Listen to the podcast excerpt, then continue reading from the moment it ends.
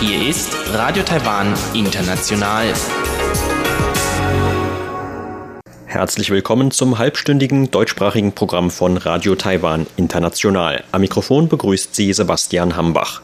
Und folgendes haben wir heute am Donnerstag, den 27. Juni 2019 im Programm. Zuerst die Nachrichten des Tages. Danach folgt Frank Pewitz mit Aktuelles aus der Wirtschaft.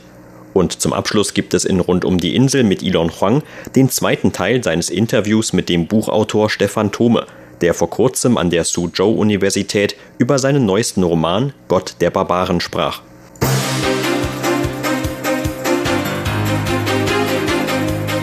Sie hören die Tagesnachrichten von Radio Taiwan International. Der Überblick.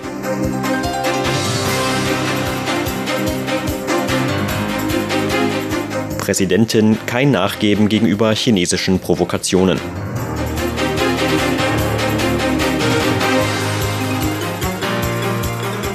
Außenministerium für engere Zusammenarbeit mit Privatsektor.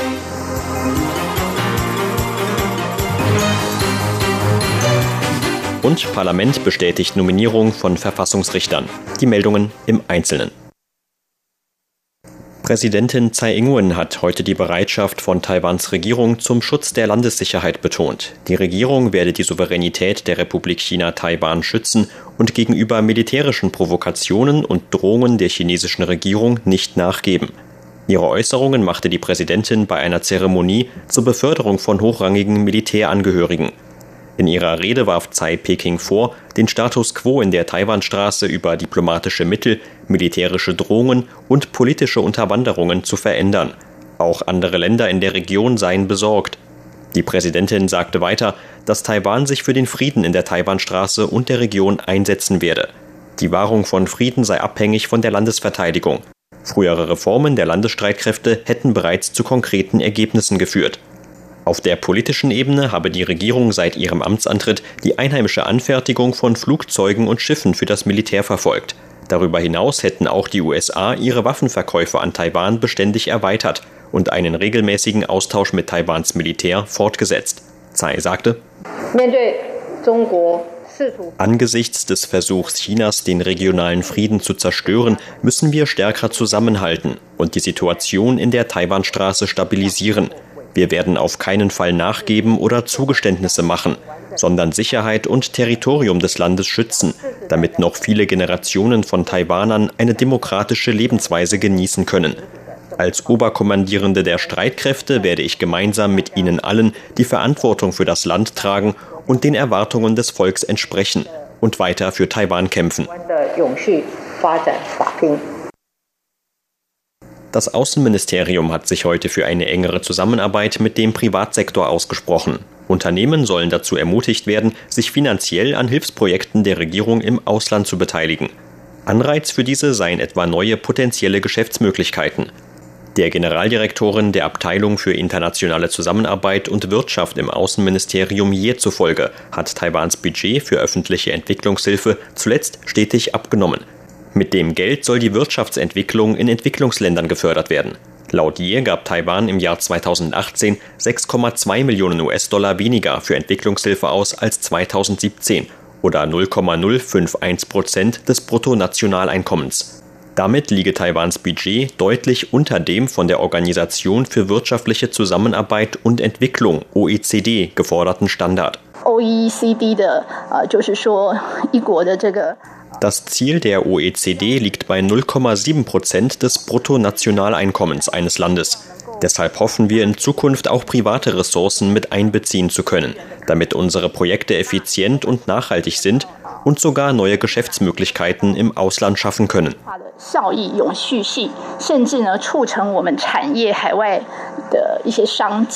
So Ye. Hier sagte weiter, dass eine vom Außenministerium finanzierte Behörde, die für die Hilfsprogramme im Ausland zuständig ist, bereits mehrere einheimische Unternehmen besucht habe, um sie zur Mitarbeit zu überreden. Potenzial für neue Geschäftsmöglichkeiten bestehe etwa bei Verbündeten in Lateinamerika und Afrika. Das Parlament hat heute Präsidentin Tsai Ing-wens Nominierungen für vier neue Verfassungsrichter bestätigt. Die Nominierungen waren im Mai von einem Auswahlkomitee bekannt gegeben worden, um vier Posten im Verfassungsgericht zu besetzen, die ab Ende September frei werden. Bei den vier Nominierten handelt es sich um den Juraprofessor Xie Mingyang, den Generalsekretär des Justizhofs Lü Tailang, die Präsidentin des Oberverwaltungsgerichts von Kaohsiung Yang Huiqin sowie die Prüfungsministerin Tsai Zong-jen. Für die Bestätigung mussten die einzelnen Nominierten jeweils die Hälfte der 113 Stimmen im Parlament erhalten. An der heutigen Abstimmung nahmen nur 71 Abgeordnete teil, während sich 42 Abgeordnete ihrer Stimme enthielten. Alle vier Nominierten erhielten mehr als die benötigten 57 Ja-Stimmen. Damit können die vier Kandidaten nach dem 30. September ihre Posten im 15-köpfigen Verfassungsgericht übernehmen. Wie bisher werden auch in Zukunft vier der Verfassungsrichter Frauen sein. Laut Vizepräsident Chen Jianren, der das Auswahlkomitee leitete, ist mindestens ein Viertel der Sitze für Frauen vorgesehen. Vor dem G20-Gipfel in Japan haben Bürgerrechtsgruppen und Hongkonger Studenten in Taiwan heute an die teilnehmenden Staatsoberhäupter appelliert, die Hongkonger Demonstranten zu unterstützen, die sich gegen ein umstrittenes Auslieferungsgesetz ausgesprochen haben. Chiu Yiling von der Taiwan-Vereinigung für Menschenrechte sagte vor Hongkongs Büro in Taipeh, wenn das Gesetz verabschiedet würde, wären nicht nur Hongkonger Bürger betroffen. Auch Ausländer, die Hongkong besuchen oder dort umsteigen, wären dem Risiko ausgesetzt, nach China ausgeliefert zu werden. Obwohl es sich beim G20-Gipfel um ein Wirtschaftsforum handle und China öffentlich vor Diskussionen über Hongkong gewarnt habe, bedürfe diese Frage der Aufmerksamkeit der weltweiten Staatsoberhäupter denn auch deren jeweilige Staatsbürger könnten von dem Gesetz betroffen sein. Die Hongkonger Regierung hatte die geplanten Gesetzänderungen aufgrund des öffentlichen Drucks vorerst zurückgezogen. Die Protestierenden kritisieren das Vorgehen jedoch als eine Verzögerungstaktik und verlangen, dass der Gesetzentwurf dauerhaft zurückgezogen wird. Die Regierung hat heute einen Gesetzentwurf verabschiedet, der eine härtere Anwendung von Strafen für die Verbreitung von Falschinformationen bei Tierseuchen vorsieht. Der Entwurf sieht unter anderem vor, dass jeder Verstoß einer Person einzeln mit einer Geldstrafe belegt werden kann. Dem Entwurf zufolge soll die absichtliche Verbreitung derartiger Falschinformationen mit einer Geldstrafe in Höhe von 50.000 Taiwan-Dollar oder 1.400 Euro bis zu einer Million Taiwan-Dollar oder 28.000 Euro geahndet werden, wenn dadurch der Öffentlichkeit Schaden entstanden ist. Bisher sieht die entsprechende Gesetzeslage zwar auch Geldstrafen für die Verbreitung von Falschinformationen bei Tierseuchen vor, allerdings bot sie den Behörden bisher keine Grundlage, um auch nachfolgende und wiederholte Verstöße mit gleicher Härte zu bestrafen. Darüber hinaus soll der neue Entwurf die Kriterien für einen Verstoß klarstellen. Als Verstoß gilt demnach etwa die Absicht, gänzlich oder teilweise gefälschte Informationen über das Internet oder die Medien zu verbreiten und dadurch der Allgemeinheit oder Einzelpersonen zu schaden. Premierminister Su Tsang-Chang begründete die geplanten Änderungen mit der anhaltenden Gefahr durch die afrikanische Schweinepest für Taiwan. Außerdem versuche Taiwan als Region eingestuft zu werden, die frei von Maul- und Klauenseuche ohne Impfungen ist. Die Tierseuchenbekämpfung dürfe keine Lücken haben, um Taiwans Tierindustrien zu schützen, so Su weiter. Darüber hinaus müsse auch verhindert werden, dass Tierseuchen über Online-Geschäfte nach Taiwan kämen. Aus diesem Grund gäbe es auch neue Regelungen für Online-Händler, um Vorsichtsmaßnahmen zu treffen. Zur Börse. Taiwans Aktienindex hat heute mit 121 Punkten oder 1,14 Prozent im Plus geschlossen. Zum Abschluss des heutigen Handelstags lag der TAIEX damit auf einem Stand von 10.773 Punkten. Das Handelsvolumen belief sich auf 124 Milliarden Taiwan-Dollar oder 4 Milliarden US-Dollar.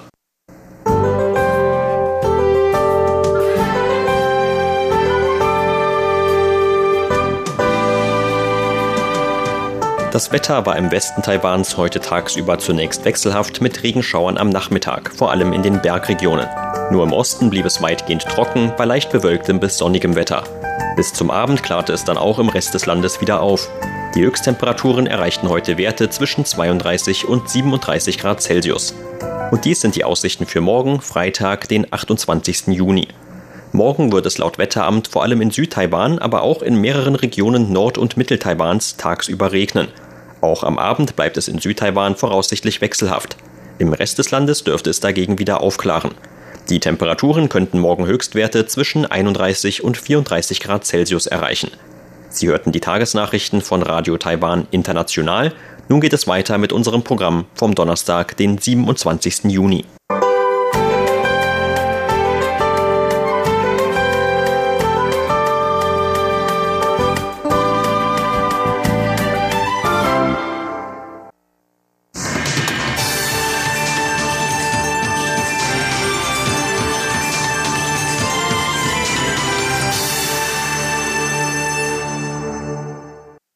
Herzlich willkommen bei Aktuellem aus der Wirtschaft. Heute haben wir Stefan Simon zu Gast im Studio.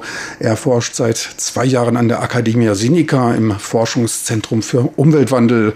Er hat bei seiner Arbeit in Taiwan auch noch andere Projekte im Bereich Foodsharing umgesetzt. Ja, Stefan, was hat dich nach Taiwan getrieben? Ähm, ja, hallo, hier ist Stefan und äh, eigentlich bin ich über mein Studium nach Taiwan gekommen. Und zwar habe ich in Münster Landschaftsökologie studiert und wir haben in Kooperation mit der äh, National Taiwan University hier in Taipei Forschung zum Thema Nebelchemie unternommen. Und deshalb war ich schon 2013 und auch 2014 im Austausch für ein gemeinschaftliches Forschungsprojekt hier in Taiwan. Und äh, im Anschluss habe ich über den Deutschen Akademischen Austauschdienst ein Stipendium zum äh, Studium asiatischer Sprachen, also Mandarin, äh, bekommen und war dann nochmal ein Jahr zum Chinesisch lernen hier. Und daraufhin habe ich dann auch äh, eine Stelle als äh, wissenschaftlicher Mitarbeiter an der National Taiwan University bekommen und die letzten zwei Jahre habe ich dann an der Academia Sinica, also eigentlich dem größten Forschungsinstitut hier in Taiwan, in dem Research Center for Environmental Change, also in dem äh, Forschungszentrum für Umweltwandel gearbeitet. Ja, dann bist du ja anscheinend einer der wenigen, die sowohl Landschaftsökologie verstehen als auch Chinesisch sprechen. Da gibt es ja wohl nicht viel Konkurrenz. Ne? Äh, ja, das stimmt tatsächlich. Also ich glaube, es gibt auch äh, sehr wenige Leute, die sich mit dem Forschungsbereich beschäftigen, den ich hier in Taiwan gewählt habe, was eben Nebelchemie ist, was ein sehr äh, kleiner und spezifischer Forschungsbereich ist, den ich selber auch eigentlich eher zufällig gekommen bin, eben über meinen Professor an der Universität Münster. Aber was ich soweit bisher sehr, auch sehr interessant fand, in dem äh, Bereich zu arbeiten, wobei eben auch zuletzt an der Academia Sinica ich viel äh, mich mit Feinstaub beschäftigt habe, weil ich eben da in, einem, in dem Aerosollabor gearbeitet habe und äh, Feinstaubbelastungen insbesondere hier in Asien, aber auch, äh, auch in, in Europa und auch in Deutschland äh, ein sehr aktuelles Thema ist. Und äh, insofern habe ich mich zuletzt eben hauptsächlich mit PM2.5 und PM10 beschäftigt und äh, finde ich auch ein sehr interessantes Thema und definitiv auch was, wo es noch viel zu, zu tun gibt. Dann hast du ja neben deiner Arbeit dann noch ein Foodrang-Projekt hier angestoßen. Äh, wie kam es dazu? Ähm, also ich habe mich eigentlich schon während meines Studiums über mein Umfeld und meinen Freundeskreis mit dem Thema Lebensmittelverschwendung äh, beschäftigt. Und zwar hat das hauptsächlich angefangen, weil ich angefangen habe zu Containern. Also dass der Begriff Containern wird wahrscheinlich vielen Leuten nicht unbedingt was sagen, aber die Idee des Containerns ist, dass man praktisch äh, nachts zu Supermärkten geht, nachdem die geschlossen haben. Und Containern oder Dumpster Diving, wie es auch im Englischen heißt, bedeutet, man taucht praktisch in den Müllcontainer ein und im wahrsten Sinne des Wortes guckt man praktisch nach, was ist in diesen Mülltonnen drin an Lebensmitteln, die weggeworfen wurden, aber noch essbar sind. Und Dabei ist mir eben aufgefallen, dass Lebensmittelverschwendung ein gewaltiges Problem ist, weil ich sehr viel gefunden habe, was noch total in Ordnung ist, auch nicht abgelaufen ist in vielen Fällen, einfach nur aussortiert wurde, weil es irgendwelche minimalen Makel gibt. Zum Beispiel eine Banane ist ein bisschen braun oder einfach Platz gemacht äh, werden musste für neue Ware. Und äh, dabei ist mir eben aufgefallen, was für ein extremes Problem Lebensmittelverschwendung ist. Und ich finde es ziemlich bedenklich, dass wir in so einer Gesellschaft, in so einer Wegwerfgesellschaft leben. Ähm, weltweit äh, werfen wir etwa ein Drittel aller Lebensmittel weg. Das ist äh, der Durchschnitt und das variiert je nach äh, Kategorie. Also zum Beispiel bei Früchten und Gemüse ist es etwa die Hälfte. Also das ist sehr extrem. Und ähm, was ich immer äh, äh, sage, um dieses Problem zu verdeutlichen, ist, dass man sich auch bewusst sein muss, dass wir nicht nur die Lebensmittel wegwerfen, sondern eben auch alle diese Ressourcen verschwenden, in die Anbau und Transport dieser Lebensmittel eingegangen sind. Zum Beispiel, wenn ich jetzt hier in Taiwan mir einen Apfel hier kaufe und der wurde aus äh, den USA importiert, dann wurde der einmal eben äh, in den USA angebaut, hat dafür sehr viel Wasser in Anspruch genommen. Zum Beispiel, wir verschwenden eben 25 Prozent alles von äh, Frischwasser, äh, nur um Lebensmittel äh, an, anzupflanzen, die danach im Mülleimer im, im Müll landen. Und äh, danach muss dieser Apfel natürlich auch hierhin transportiert werden, was eben auch wieder, jetzt wo alle über den Klimawandel sprechen, CO2-Emissionen äh, freisetzt. Und wenn man sich äh, weltweit ansieht, welche Länder global am meisten zum Klimawandel beitragen, dann wären Platz 1 und 2 China und die USA und äh, Lebensmittelverschwendung wäre dann auf Platz 3 äh, noch vor Indien. Also das ist ein gewaltiger Beitrag. Und wenn man was gegen den Klimawandel unternehmen möchte, dann sollte man vielleicht auch mal was gegen Lebensmittelverschwendung tun. Gut, die Problemerfassung, das ist immer der erste Schritt, etwas zu erkennen. Was macht man aber dagegen? Was gibt es da für Modelle? Was gibt es da für Lösungen? Ich eben als Student habe damals für mich entschieden und das auch äh, interessant gefunden, eben äh, zu Containern. Und andere Leute, die eben auch containert haben, die haben sich irgendwann gefragt, macht erstmal auch Containern ist praktisch illegal in Deutschland. Das heißt, wenn die Polizei dich dabei erwischt, dann kannst du wegen Hausfriedensbruch oder auch Diebstahl belangt werden. Und einmal wegen eben wegen dieser Situation, auf der anderen Seite, weil wir gemerkt haben, dass auch viele äh, der Geschäfte es eigentlich nicht äh, mögen, Lebensmittel wegzuschmeißen und die so praktisch teilweise auch dann neben die Mülltonne gestellt haben, weil sie schon wussten, dass Leute kommen, um die abzuholen. Haben sich damals Leute aus Berlin 2012 gefragt, ähm, muss das alles so weitergehen? Warum fragen wir nicht einfach in dem Geschäft nach? Wie wäre es, wenn wir einfach in Zukunft die Lebensmittel direkt von euch abholen? Und äh, die Reaktion von dem Ladenbesitzer damals war, das ist eine, grundsätzlich eine gute Idee und wir würden euch die Sachen auch gerne geben. Nur äh, wir haben Angst, äh, rechtlich belangt zu werden, wenn am Ende irgendwie jemand gesundheitlich Probleme hat, jemandem schlecht wird, dass er dann zu uns kommt und sagt, hier, äh, ich habe was bei euch bekommen und mir wurde schlecht. Und die einfache Lösung war einfach, einen Vertrag aufzusetzen, äh, zwischen den abholenden Menschen und dem, äh, dem Laden und zu sagen, äh, ihr schenkt uns die Sachen praktisch und im Endeffekt ist es unsere eigene Verantwortung. Die Sachen gehen in unserem Besitz über und äh, wir sind dafür verantwortlich. Also eigentlich eine sehr simple Idee. Und wie wurden die dann verteilt? Also das hat man erstmal die Ressourcen. Da braucht man ja auch irgendwelche Lokationen, Einrichtungen. Wie schafft man die? Und zwar gibt es ja in Deutschland bereits die Tafeln, die auch äh, gesammelte Lebensmittel äh, ausgeben. Und der Unterschied jetzt zu Foodsharing wäre zum Beispiel, dass äh, es bei Foodsharing hauptsächlich um die Lebensmittelverschwendung bzw. den Kampf gegen die Lebensmittelverschwendung gibt. Das heißt, die Lebensmittel werden nicht nur oder nicht ausschließlich an Bedürftige verteilt, sondern jeder sollte in der Lage sein, auf diese Lebensmittel zugreifen zu können. Ganz einfach, indem einerseits die Leute, die die Lebensmittel abholen, die äh, können selber entscheiden, was sie damit machen. Und es gibt sogenannte Ver Verteiler, also Punkte, an denen äh, die Leute, die Lebensmittel abholen, diese dann mit jedermann teilen können. Mhm. Diese Verteiler sind eben äh, öffentlich und für jedermann zugänglich. Ja, und dann kamst du nach Taiwan und hast entdeckt, sowas gibt es ja noch nicht. Wie bist du dann vorgegangen? Genau, 2015 bin ich dann nach Taiwan gekommen und habe auch dann eigentlich erst wieder angefangen, in Supermärkten meine, mein Essen kaufen zu müssen, weil tatsächlich in Deutschland ein Großteil meiner Lebensmittel ich eben über Foodsharing bekommen habe. Und äh, das hat sich irgendwie alles auch ein bisschen unangenehm angefühlt, beziehungsweise ich habe sehr vermisst, dieses Foodsharing-Konzept aus Deutschland vermisst. Und dann habe ich mir gedacht, in Taiwan gibt es auch viel Lebensmittelverschwendung. Äh, wieso sollte das hier nicht funktionieren, wenn das in Deutschland funktioniert? Und habe dann, was vielleicht ein bisschen naiv war, einfach sehr viele Bäckereien kontaktiert. Eben dadurch, dass ich finde, dass äh, Brot ist ein Lebensmittel, was sehr häufig weggeworfen wird, eben weil Bäckereien immer frische Ware anbieten wollen und dann dachte ich mir, das ist vielleicht der, das perfekte Lebensmittel, um damit anzufangen. Äh, daraufhin haben natürlich eigentlich nicht viele dieser Läden reagiert, sondern im Endeffekt hatte ich dann das Glück, dass ich äh, eine deutsche Bäckerei hier gefunden habe, die dieses Konzept schon aus Deutschland kannten und äh, sich dann bereit erklärt haben, das mal mit mir hier in Taiwan auszuprobieren. Und danach haben wir uns entschieden, diesen, diesen Vertrag auch äh, aus dem Deutschen ins Chinesische zu übersetzen und äh, hier anzuwenden. Und seitdem kooperieren wir mit dieser Bäckerei und äh, holen täglich deren äh, Lebensmittel ab, die zuvor im äh, Müll gelandet wären. Die Lebensmittel werden dann über diese sogenannten Verteiler, was äh, praktisch öffentliche Kühlschränke sind, äh, verteilt und von diesen Leuten, die diese Lebensmittel abgeholt haben, eben mit jedermann geteilt. Und diese Verteiler oder öffentlichen Kühlschränke, die stehen eben an öffentlichen Plätzen, die im Idealfall für jedermann rund um die Uhr zugänglich sind, was bisher meistens Cafés sind, die eben sehr lange geöffnet haben.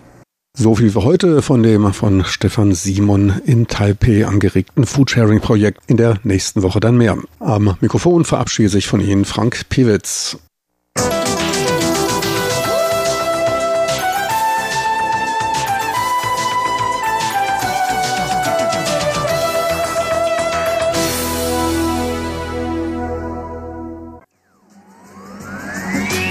Radio Taiwan, international aus Taipeh. Nun folgt rund um die Insel mit Elon Huang. Heute geht es weiter mit meinem Gespräch mit dem Schriftsteller Stefan Thome, mit dem ich mich vor seiner Besprechung seines neuesten Romanes Gott der Barbaren in der Suzhou Universität getroffen habe. Wie Stefan Thome im letzten Teil des Gespräches erklärt hatte, geht es bei Gott der Barbaren um die Taiping-Rebellion, im Zuge derer schätzungsweise mehr als 20 Millionen Menschen in China umgekommen sind, die aber im Westen eher unbekannt ist. Ich wollte daher von Stefan Thome wissen, wie er auf diesen Stoff gekommen ist. Und als ich ein Buch gelesen habe über diese Ereignisse im Sommer 2012, da war ich vollkommen fasziniert von den Ereignissen selbst, von, ja, von der Unwahrscheinlichkeit, dass es eine christlich motivierte Aufstandsbewegung äh, im China des 19. Jahrhunderts gibt, die dann zu einem so großen Bürgerkrieg wird. Und äh, fasziniert aber auch davon, dass ich so viele Parallelen in die Gegenwart gesehen habe. Religiöse Konflikte, kulturelle Konflikte. Nicht so, wie wir es heute sofort zu denken gewohnt sind, irgendwie der Islam und radikale Islamisten und Terroristen, sondern christlich motivierte chinesische Bauern, die für Terror und Zerstörung gesorgt haben. Ich habe dann für mich im Kopf so den Begriff gehabt, ich schreibe einen historischen Gegenwartsroman, also einen Roman, der in der Vergangenheit spielt, aber sehr viel mit der Gegenwart zu tun hat, auf die Gegenwart zielt. Und das war eigentlich der Leitgedanke der ganzen über dreijährigen Arbeit an diesem, an diesem Buch. Jetzt sind Sie wieder einige Zeit in Taiwan. Hat das rein private Gründe oder wollen Sie sich hier vielleicht für einen taiwanischen Roman inspirieren lassen? Beides. Also der Grund, weshalb ich wieder hierher gezogen bin vor äh, vier Jahren ungefähr, äh, war der, dass meine Freundin Taiwanerin ist und sie arbeitet hier und kann nicht ohne weiteres äh, das Land verlassen, um in, in Deutschland zu arbeiten. Und ich lebe sowieso gern hier und bin aber ihretwegen, damit wir nicht so weit voneinander äh, getrennt sind, bin ich ihretwegen zurückgezogen. Ich hatte damals die Idee schon, dass ich Gott der Barbaren schreiben will und dachte, das ist gut, das in Taiwan zu machen. Ich bin mehrmals nach China gereist dafür. Ich hatte hier Zugang zu chinesischen Quellen, die ich lesen musste bei der Recherche. Und jetzt in der Tat, das Projekt Projekt ist ja abgeschlossen und das Buch ist da und jetzt arbeite ich an einem Roman, der, den ich nicht nur in Taiwan schreiben werde, sondern der auch in Taiwan spielt, über den ich inhaltlich noch nicht viel sage, weil es, weil es noch ein ziemlich frühes Studium der Arbeit ist. Aber ja, jetzt ist es mal an der Zeit, auch von Taiwan zu erzählen und über Taiwan zu schreiben. Und wir sind jetzt hier in der Dongwu Daxue Suzhou Universität. Wie ist Ihre Verbindung hier? Also wir sind hier jetzt zu einer Art Lesung heute hier. Wie ist Ihre Verbindung hier zu der Suzhou Universität entstanden? Professor Kraft, der in äh, Nürnberg-Erlangen an der Uni tätig ist, ist für einen Workshop hierher eingeladen worden, soweit ich weiß, von einem seiner ehemaligen Studenten. Und er hat mich gefragt, ob ich, also er möchte mit den Teilnehmern des Workshops offenbar über meinen Roman Gott der Barbaren sprechen. Er hat mich gefragt, ob ich, wusste, dass ich in Taiwan lebe, ob ich Lust und Zeit habe, äh, für eine Lesung und ein Gespräch über das Buch vorbeizuschauen. Ich habe ja gesagt und Deshalb bin ich jetzt, äh, bin ich jetzt hier. Ich habe mit der Dongo Dache sonst keine intensiven Verbindungen. Ich war schon einmal hier und weiß nicht mehr ganz genau warum. Ich muss vor vielen Jahren hier einmal an einer Konferenz oder so etwas äh, teilgenommen haben. Ist das das erste Mal, dass Sie diese Art von Lesung oder Diskussion über einen Ihrer Romane hier in Taiwan haben oder haben Sie das schon öfter gemacht? Das habe ich schon häufiger gemacht mit verschiedenen Büchern. Schon ab dem ersten Grenzgang, was inhaltlich gar nichts mit China, Asien, Taiwan zu tun hat, äh, sondern in Oberhessen spielt und von einem Heimatfest handelt. Aber das habe ich eben schon damals in, wie gesagt, als ich nach Taiwan kam 2005, habe ich das hier geschrieben. Und als es dann herauskam, hat sofort ein taiwanischer Verlag, Lienting, Linking, die Rechte gekauft. Und die haben bisher alle meine Bücher herausgebracht, werden auch den Gott der Barbaren herausbringen. Und jedes Mal, wenn ein Buch neu da ist, dann manchmal mehr, manchmal weniger Veranstaltungen. Die internationale Buchmesse im, im Februar ist natürlich immer ein wichtiger Termin. Da habe ich mehrmals teilgenommen. Und ja, das ist immer interessant, wenn man über Bücher mit einem Publikum spricht, das man beim Schreiben nicht so sehr im Kopf gehabt hat, weil ich natürlich auf Deutsch schreibe und erstmal an ein deutsches Publikum denke.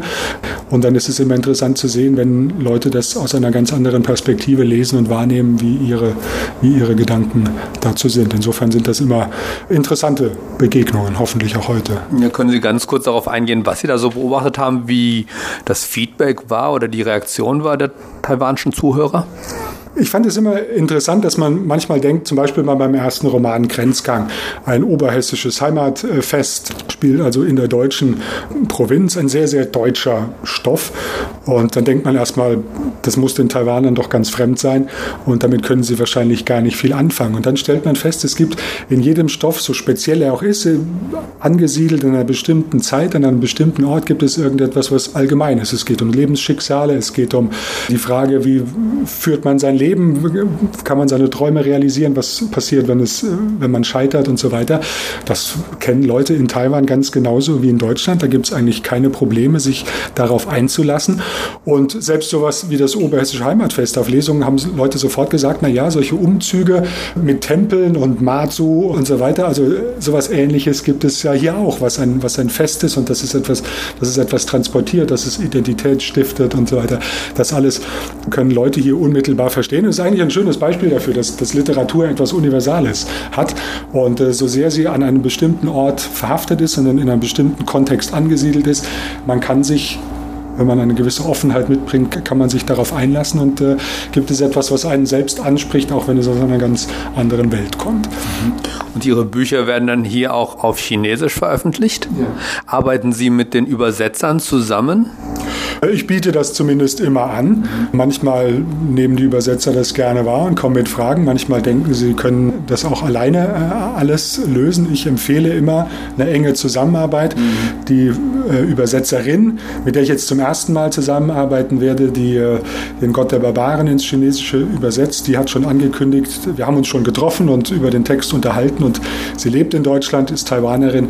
Wir werden sehr intensiv zusammenarbeiten, was bei dem Buch, glaube ich, auch besonders notwendig ist, weil es äh, sehr viele knifflige äh, Probleme der Übersetzung äh, geben wird. Eine enge Zusammenarbeit zwischen Übersetzer und Autor ist ist immer von Vorteil, glaube ich. Warum ich das gefragt habe, ist, weil Chinesisch und Deutsch sind ja sehr unterschiedliche Sprachen. Und sind Ihnen da Probleme bekannt bei der Übersetzung oder welche Probleme haben Ihnen Übersetzer mitgeteilt bei der Übersetzung vom Deutschen ins Chinesische? Also grundsätzlich, glaube ich, ist immer ein, ein, ein Problem oder eine Gefahr, dass Übersetzer versuchen, dem deutschen Text zu treu zu bleiben, was die Fragen zum Beispiel des Satzbaus und so weiter, die, die, die Formulierungen, die Anordnung der, der Sätze und Halbsätze. Die, die deutsche Sprache funktioniert anders, die ist grammatisch anders strukturiert. Man kann durch Relativpronomen und so weiter immer Satzteile aufeinander beziehen und durch die Form des Verbes ist aber klar, wie der Bezug sein muss. Das lässt sich im Chinesischen so nicht nachbilden. Man muss tendenziell, glaube ich, kürzere Sätze bilden. Man muss manchmal äh, Wörter wiederholen, statt sie durch Pronomen zu übersetzen. Manchmal trauen sich Übersetzer das nicht so richtig und wollen sozusagen dem deutschen Text äh, zu treu bleiben. Und ich ermutige sie dann immer zu sagen, wichtig ist, dass die dass die Aussage am Ende stimmt, wie man zu der Aussage kommt, da da gibt es vielleicht verschiedene Wege. Ansonsten sind natürlich immer besonders so äh, eigensprachliche Eigenheiten, Sprichwörter, Redewendungen, die irgendwie typisch sind. Manchmal gibt es eine genaue Entsprechung in der anderen Sprache. Unser Ausdruck, zwei Fliegen mit einer Klappe schlagen, sagen die Chinesen, zwei Vögel mit einem Stein treffen, aber das ist äh, genau das Gleiche. Aber äh, häufig gibt es natürlich keine Entsprechung. Da muss man sehen, wie man das äh, wie man eine andere Formulierung findet oder bestimmte kulturelle Anspielungen auf Fernsehserien oder die Namen von Schauspielern oder so, den, die in Deutschland jeder kennt und, und, und in Taiwan eben nicht, ja, wo so eine Anspielung dann ins Leere läuft und dem Leser nichts sagt. Da muss man überlegen, lässt man es weg, findet man was anderes, macht man notfalls eine Fußnote. Das sind alles Dinge, da, da finde ich, empfiehlt es sich zwischen Übersetzer und, und Autor und dann vielleicht auch dem, dem Lektor des Verlags eng zusammenzuarbeiten und sowas zu besprechen. Gut, ich bedanke mich recht herzlich für dieses sehr interessante Interview und dann wünsche ich Ihnen gleich viel Erfolg bei der Lesung oder bei der Buchbesprechung. Dankeschön. Soweit der zweite und letzte Teil meines Gespräches mit dem Schriftsteller Stefan Thomé. Dann wollen wir hoffen, dass es mit der Realisierung seines Romanes über Taiwan nicht zu lange dauert und vielleicht haben wir dann wieder eine Chance, ihn noch einmal vors Mikrofon zu kriegen. Und damit verabschiedet sich am Mikrofon Ilon Huang. Vielen Dank fürs Zuhören. Sie hörten das halbstündige deutschsprachige Programm von Radio Taiwan International am Donnerstag, den 27. Juni 2019. Unser aktuelles Radioprogramm und weitere Sendungen können Sie im Internet on demand hören unter der Adresse www.de.rti.org.tv. Weitere Informationen und Videos von der RTI Deutsch Redaktion rund um Taiwan finden Sie zudem auf unserer Facebook-Seite und